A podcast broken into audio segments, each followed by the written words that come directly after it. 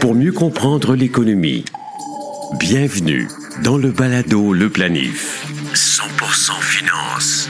Voici Fabien Major. Bonjour, une belle édition très variée pour vous aujourd'hui. Isabelle Junot qui nous raconte l'invention d'un des moyens de communication parmi les plus utilisés de l'histoire. On présente les origines du courrier électronique ou courriel. Combien pensez-vous qu'on trouve de citoyens ultra riches au pays? La Banque Crédit Suisse identifie les ultra-riches comme étant les individus qui possèdent plus de 50 millions de dollars US en valeur nette. Les Canadiens se trouvent dans le top 20 mondial. Je vous donne plus de détails. Notre invité est le fiscaliste Francis Latour. On va discuter d'une nouvelle taxe à la consommation créée spécialement pour soutirer des dollars dans les poches de ceux qui s'achètent des véhicules de luxe. On va échanger sur le CELI App et aussi sur les catégories de sociétés fiscalement avantageuses. Ce sont des mandats de gestion bien vivants, très efficaces pour réduire vos impôts.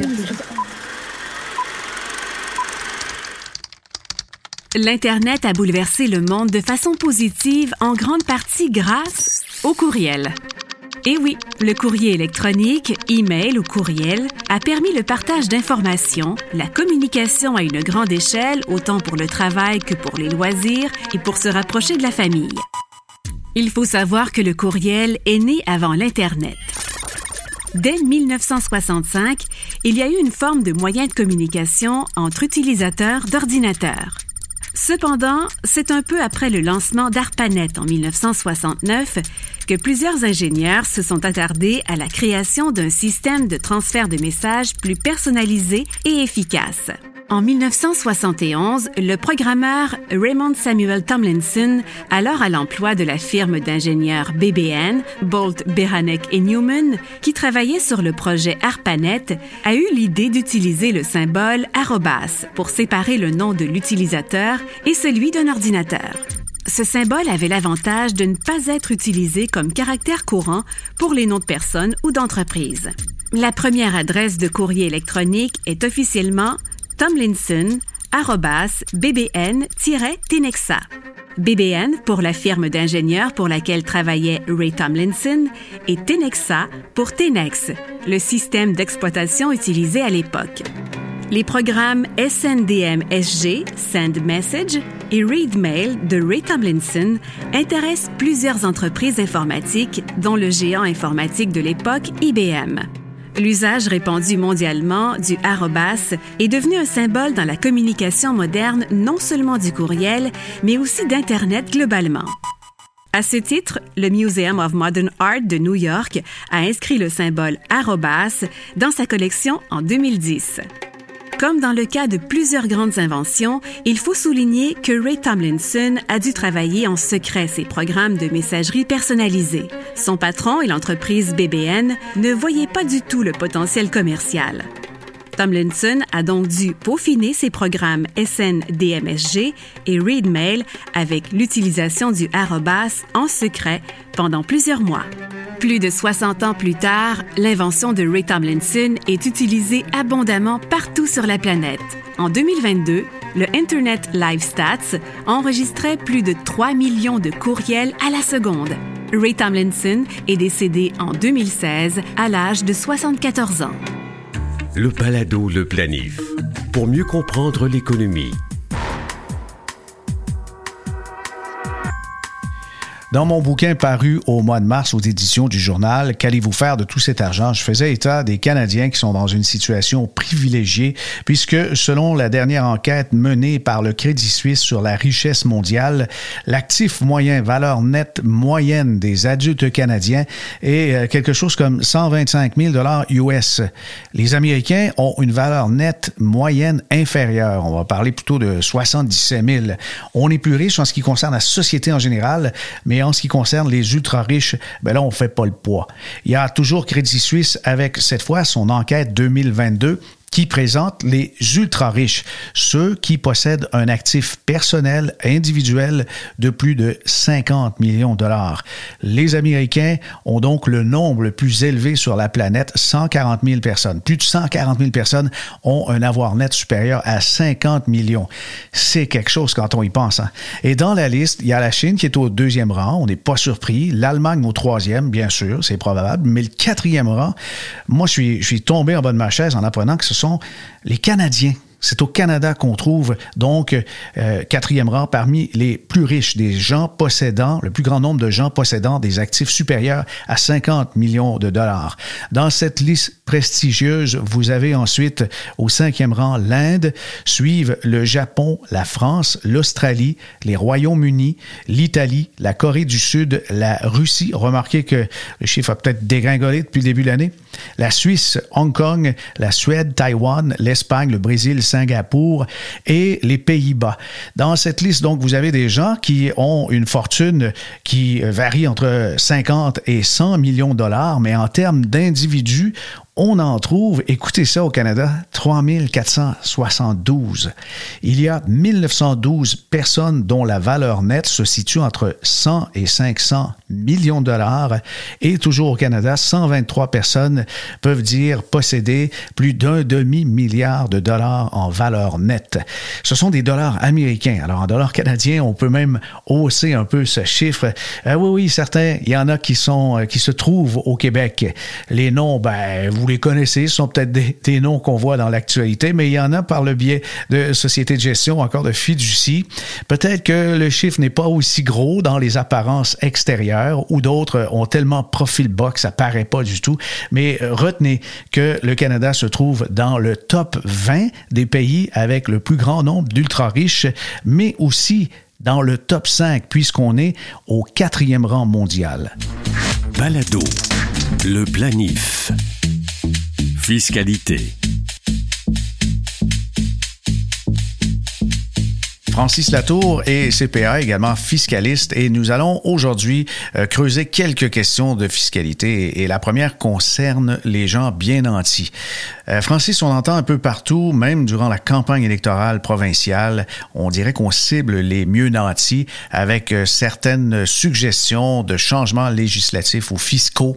Mais il y a déjà des changements dans l'air, notamment de la taxation dans le cas de certains biens. C'est le cas? Bonjour Fabien. Effectivement, depuis euh, ce mois, euh, la nouvelle règle sur la taxe des biens de luxe est en vigueur et ça cible ce groupe que tu viens de mentionner, les, euh, les biens nantis qui visent certains biens de luxe qui vont être sujets à cette taxe lors de l'acquisition de, de certains produits neufs. D'accord. Mais c'est n'est pas une nouveauté. En Europe, je sais qu'au Danemark, par exemple, les voitures très luxueuses, il y a une surtaxe qui peut dépasser les 100% du prix affiché. Mais on n'est pas là pour ce qui est du Canada. C'est pas dans des, euh, des excès de, de, cette amplitude. Non, exact. C'est pas le, même taux que, que l'exemple que tu viens de mentionner. Euh, mais on vise un taux fixe ici de, de 10 euh, qui peut aller jusqu'à 10% Il y a un calcul qui est qui, fait le moindre de deux montants, mais pour les biens très luxueux, euh, ça va donner 10% du prix d'achat. OK. Et, quels sont les biens très luxueux? Il y a une liste qui a été établie, j'imagine, par le fisc? Oui, pardon, fumé. C'est-à-dire qu'il y a deux catégories qui sont, euh, qui sont mentionnées ici. Ce sont des voitures et des bateaux. Troisième bien, pardon, aéronefs. Donc, trois trois biens qui sont euh, ciblés spécifiquement par cette taxe. Avion, bateau, voiture, et puis euh, il y a, j'imagine, un niveau de prix puisque on veut pas mhm. cibler des véhicules euh, quand même familiaux parce que dans les véhicules familiaux ou qui mhm. servent notamment pour des travailleurs de l'industrie de la construction, on peut aller dans des véhicules dont les coûts s'apparentent aux véhicules de luxe. Qu'est-ce qu'on a fait pour départager ce, genre de, de problème? Alors, pour les, voitures, euh, la loi de l'impôt prévoit euh, une définition qui est euh, véhicule à moteur. Et on vise, dans, cette définition-là, des voitures qui sont pour le transport des passagers. les voitures ou les fourgonnettes qui sont pour le, travail, qui ne dont leur but principal n'est pas le transport de, passagers, mais pour euh, se déplacer d'un chantier à l'autre, transporter de l'équipement, des marchandises. Euh, même si c'est un véhicule moteur, ça ne tombe pas dans cette définition-là et ça, c'est exclu. de cette règle-là. Alors, quand la loi a été instaurée, on vise des véhicules spécifiquement pour le transport de, passagers.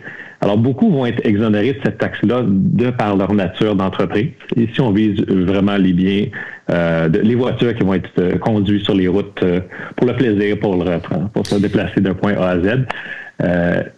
et même, c'est même spécifié que les voitures de luxe, de collection ne sont pas visées parce que c'est pas un objet qu'on va utiliser fréquemment pour le transport des passagers, c'est un bien qu'on collectionne.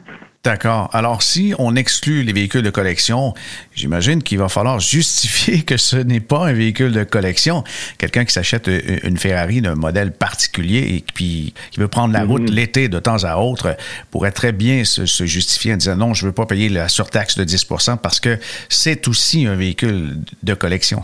Oui, c'est vrai que l'on va rentrer dans une zone grise euh, que j'ai bien hâte de voir comment les, autorités vont interpréter ça. Mais euh, si on regarde aujourd'hui ce qui est euh, aujourd'hui qui est écrit, on semble les exclure, mais si quelqu'un va l'utiliser occasionnellement, hmm, on s'approche un petit peu de la définition. Alors oui, on peut s'attendre à des débats. Est-ce que c'est une taxe ou, c'est une forme de taxation qui va s'ajouter aux revenus, par exemple, des particuliers? Euh, non, c'est euh, un montant supplémentaire qui va être payable lors de l'achat seulement. Ce ne sera pas une taxe annuelle. Ce qu'on vise, c'est que pour la tranche qui va dépasser 100 000, euh, il va y avoir un 10% de plus qui s'ajoute à la facture lors de l'achat. Et ce sont les vendeurs qui sont responsables de s'enregistrer au fin de cette taxe et la remettre au gouvernement lorsqu'ils font leur vente aux particuliers. D'accord. Par exemple, j'achète un, beau véhicule, disons une belle Mercedes de 100 000. J'ai déjà TPS TVQ. Cette surtaxe-là, elle s'ajoute mhm. avant ou après? Oui, c'est une, c'est une bonne question. Elle est détaillée dans les euh, explications du budget.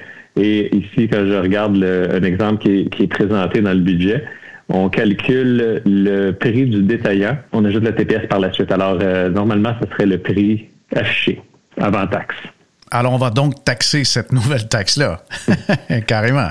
Ouais. Euh, on va ajouter 10% oui, OK, oui, dans un certain sens, oui, parce qu'ensuite, on ajoute les, taxes de vente. Alors, oui, il va y avoir comme une forme de double taxation sur ce calcul. On est habitué avec le litre d'essence maintenant de, voir qu'il y a des taxes qui, euh, qui finalement euh, ne sont pas harmonisés, mais sont plutôt simplement additionnés. Ça en fait plus euh, dans les poches de l'État. Alors ça, c'est eh pour les, les avions, les aéronefs, euh, jets d'affaires, les, les yachts, les véhicules à moteur, les bateaux coûteux, et puis les voitures, on parle de, de 100 000 dollars et plus en excluant ceux qui ont une utilisation commerciale ou à des fins autres que le transport de passagers. J'ai bien compris? Exactement. Et les avions, ceux qui sont visés, c'est effectivement les, jets d'affaires, ceux qui ont moins de 40 places assises. Donc, on, exclut euh, les gros transporteurs, les transporteurs de marchandises. Ce qu'on vise, en fait, c'est ça. Ce sont les avions qui sont utilisés pour se déplacer. Euh, même, même si c'est pour un déplacement à faire, si on vise un, un aéronef, dont des passagers vont embarquer. Mhm. Euh, cette taxe-là va, euh, être, visée. Il y a certaines exceptions pour euh, des, transports, comme je disais tantôt, de marchandises, mais à la base, on va viser les, petits aéronefs luxueux. Parfait. Parlons maintenant du CELI-App. Ça, c'est une autre option dont les, épargnants, les investisseurs vont devoir considérer puisqu'il y a le CELI, il y a le REER. Mhm. Maintenant, on va parler de CELI-App dans le but d'acquérir une première propriété. Quelles sont les, bases, quelles sont les, exigences qui définissent le CELI-App?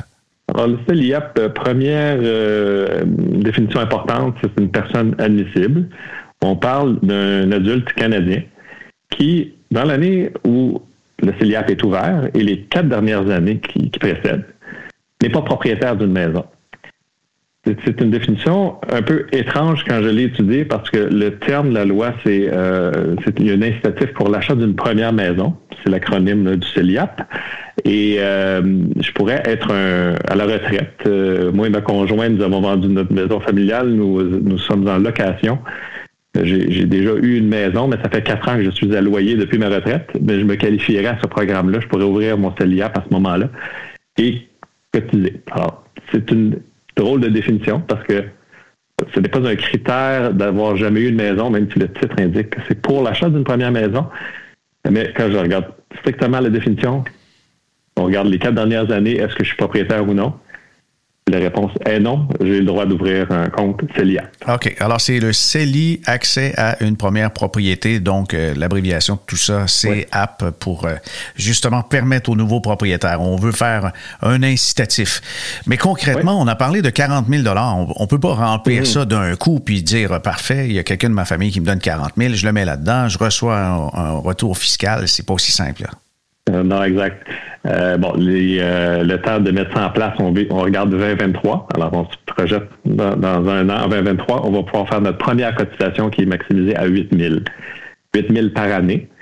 Ça va prendre 5 ans avant de garnir la totalité du CELIAP de 40 000. Ça va être notre seuil maximal à vie.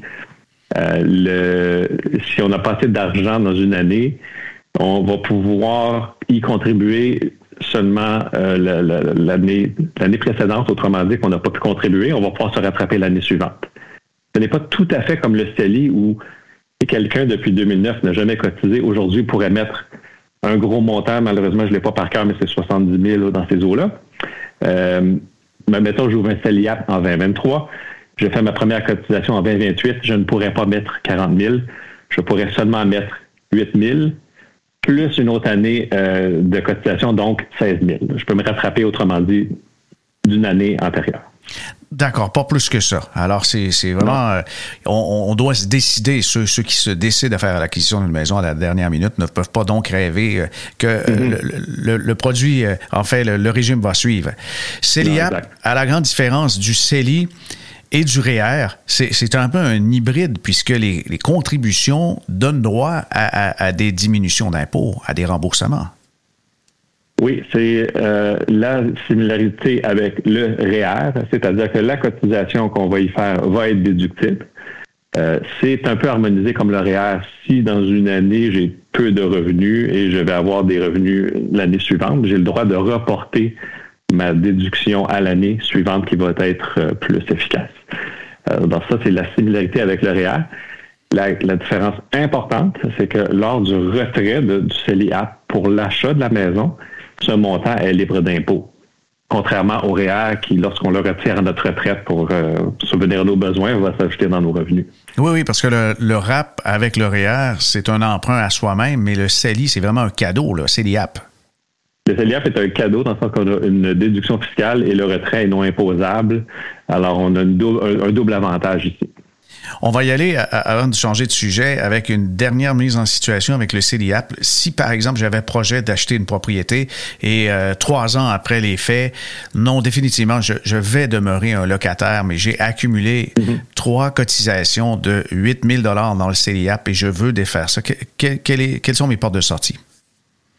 Alors, la porte de sortie la moins efficace, c'est de le sortir personnellement et s'imposer sur 24 000 et plus les revenus.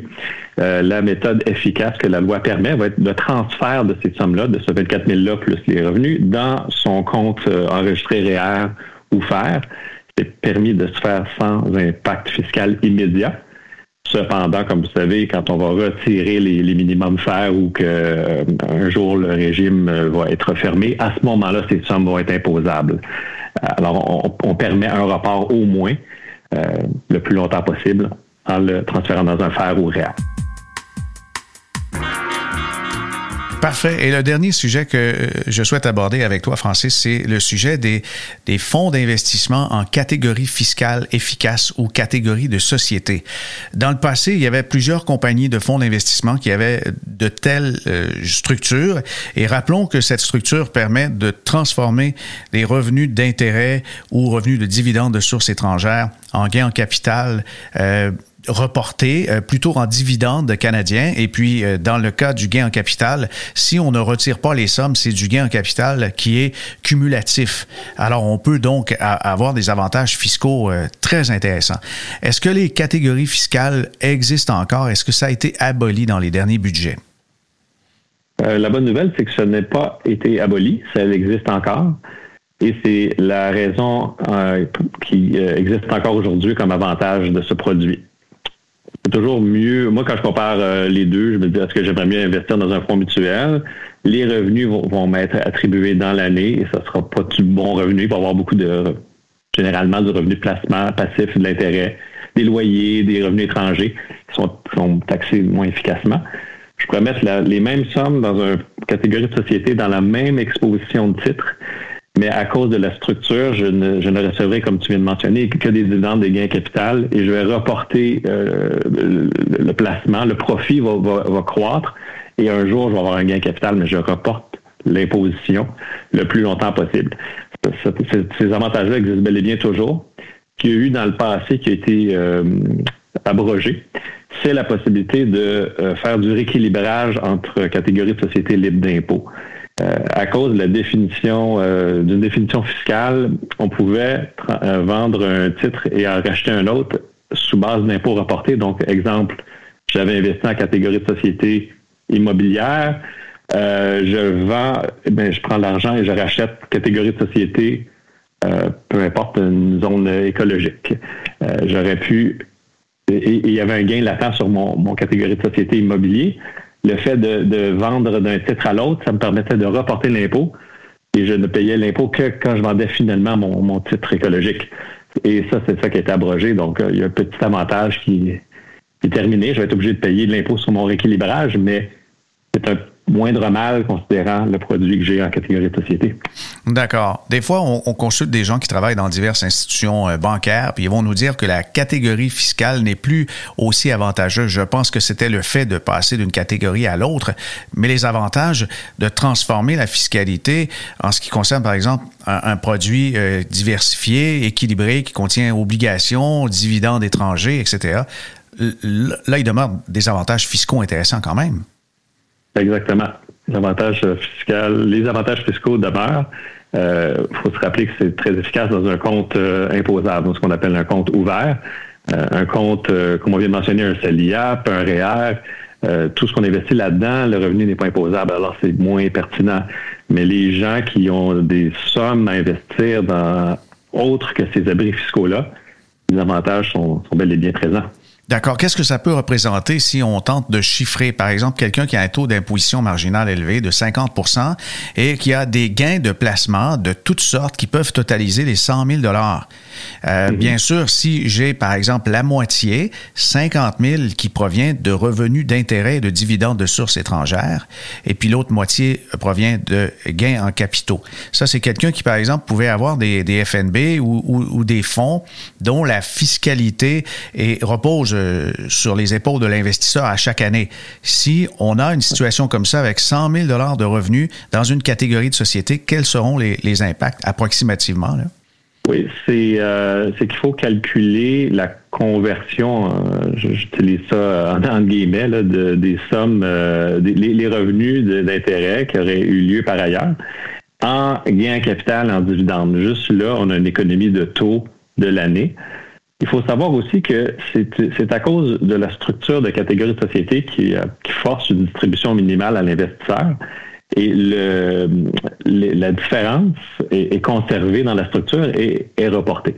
Alors, par expérience, quand je compare un, fonds typiquement, euh, un fonds mutuel typiquement diversifié, on peut s'attendre à son, son, chiffre environ 100 000 de revenus euh, la catégorie de société va en verser moins. Bon, ça dépend des années, ça dépend du, rendement, mais on peut s'attendre facilement à la moitié moins, à 80% à 50% de, de, la distribution standard, qui est euh, déjà là euh, principalement en dividende et en gain capital. Mhm. Alors, on peut faire une économie appréciable de l'année. Et ce qui est intéressant aussi, c'est bon, que ce qui n'a pas été distribué, conservé comme valeur et c'est ça qu'on mentionnait tantôt qui va être imposé à titre de gain capital lors de la vente ultime. Alors, ça fait une bonne économie à long terme. Bon, chaque situation est, spéciale, il faut la calculer, mais pour les cas que j'ai fait en détail, mm-hmm. on, peut, on peut quand même avoir une bonne économie d'impôt à long terme.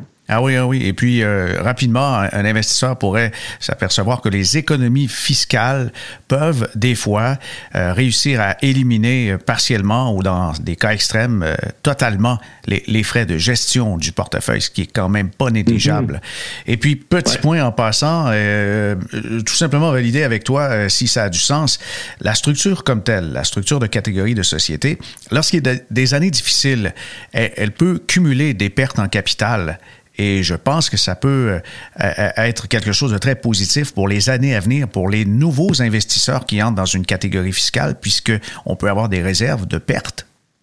Exactement. C'est arrivé dans, le passé. Euh, quand il y a eu des grosses pertes boursières. Euh, la, 2008-2009. Mm-hmm. Ouais, dans ces eaux-là. Puis même, j'ai en tête euh, la bulle technologique fin début 2000. Je sais qu'il y a eu beaucoup de pertes dans ces structures-là qui se sont accumulées.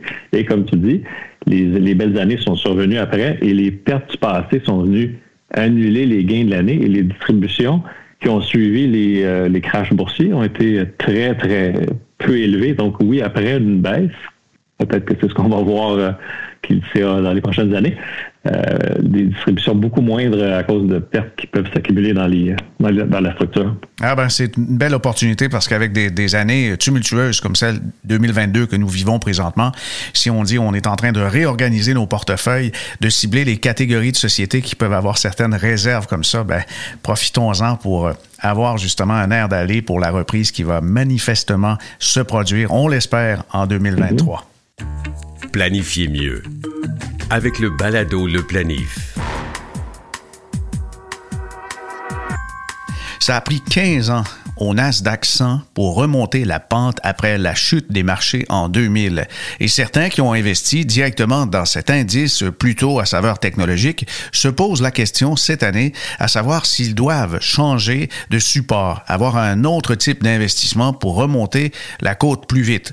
Ou encore, ils déterminent que maintenant, ils ont un profil d'investisseur un peu moins euh, agressif, un peu moins croissance et on veut le changer. Est-ce que c'est une bonne idée de faire ça? Je pense par exemple à une auditrice du balado Le Planif, Sam, qui nous a écrit pour nous euh, expliquer justement cette situation, puisque euh, selon elle, ses pertes totalisent maintenant 40% ses économies pour la retraite sont maintenant entamées de 40% et se demande comment remonter la pente en étant un peu moins agressive. Faut comprendre que ça fait un peu comme un vaccin, dans le sens que lorsque on, a une attaque par un virus, par un élément, eh bien, la science va créer un remède à partir de l'agresseur. Comme le virus, on en fait un vaccin, on se sert de ce qui a été l'atteinte à notre intégrité, notre santé, et euh, ça va nous soigner. Si on a une exposition à des titres très agressifs, peut-être qu'on va monter plus rapidement, on va remonter plus rapidement la pente, mais l'histoire du Nasdaq en 2000 nous fait douter. Il fallait à ce moment-là changer carrément d'exposition, aller vers un autre secteur. Ce sont notamment les, les, secteurs à dividendes qui ont bien fait, en fait les actions à dividendes, et ce sont aussi les actions qui donnaient des, des revenus d'intérêt intéressants, des revenus de toutes sortes. Il y a eu d'ailleurs explosion de la catégorie des fiducies de revenus de toutes sortes, tellement que on en est venu au consensus au Canada. Les autorités fiscales ont dû mettre un frein à cette stratégie puisque de grandes organisations, dont Bell Canada et la Banque royale du Canada, voulaient changer sa structure pour devenir une fiducie qui distribuait euh, un peu euh, ses, profits et de cette façon, bien sûr, allait payer moins d'impôts au Canada. Alors, tout ça, grand détour pour vous expliquer qu'il faut parfois, pour remonter la pente, changer de direction. La prochaine direction, certains disent que ce sont les petites capitalisations qui vont de remonter rapidement les valeurs dans son portefeuille ou encore les titres de valeur. Il y en a qui sont fortement dépréciés. Les titres à dividendes, c'est toujours une bonne idée. Demeurer dans le Nasdaq, je suis pas certain. Mais le pire conseil qu'on pourrait vous donner en ce moment si vous avez des capitaux hors REER, par exemple, dans le cas de Sam, c'est son cas. Samantha a eu une offre de son conseiller dans une institution bancaire qui lui a dit, je comprends votre situation, on va tout vendre. On parle d'environ 200 000 on va tout vendre et on va acheter un certificat de dépôt, un certificat, un CPG en fait, euh, garanti euh, et à échéance de 5 ans avec des taux de 4,25. Pourquoi c'est peut-être le pire conseil de l'année 2022? Simple. D'abord, on, ne récupérera pas avec un 4,25 les pertes avant plusieurs années. Ça va prendre euh, évidemment quelque chose comme 15 ou 20 ans même avant de récupérer des pertes. Mais le pire, c'est l'impact fiscal, puisqu'on va dégager une perte en capital et par la suite, on va dégager rapidement des revenus en intérêt. On ne pourra pas récupérer la perte en capital et les revenus en intérêt seront taxables au maximum maximum. L'auditrice Samantha nous a expliqué qu'elle a un très bon revenu, donc elle est dans le niveau supérieur. Et si elle perd comme ça ses pertes en capital et elle a des revenus d'intérêt, elle sera probablement imposable à 53% sur ses gains. Alors, voyez, c'était pas vraiment une bonne idée de, changer ses investissements en actions pour des certificats de dépôt. C'est bien tard réalisé que notre niveau de tolérance à la volatilité est, est plus faible qu'on le pensait. Il faudra être patient et certainement avoir des, des solutions qui sont euh, diverses, donc avoir de la diversification, mais demeurer en action pour pouvoir récupérer plus rapidement. Mais d'évidence, la personne qui a conseillé à Samantha de vendre tous ses placements et d'aller en CPG aurait peut-être besoin de recourir à, à, certaines formations continues pour améliorer ses notions de fiscalité. Ah oui, ben, je, oui, on... Merci notre invité, le fiscaliste Francis Latour. N'oubliez pas de visiter le site baladoleplanif.com et vous trouverez le lien hypertexte menant à une super infographie inspirée par les données de Crédit Suisse sur les ultra-riches dans le monde. Enfin, bonne nouvelle, vous êtes maintenant plus de 10 000 à vous être abonnés à l'infolettre quotidienne d'Info Bref. L'essentiel des nouvelles a maintenant une édition spéciale Votre argent chaque samedi auquel j'ai le plaisir de contribuer. Ici Fabien Major. À bientôt.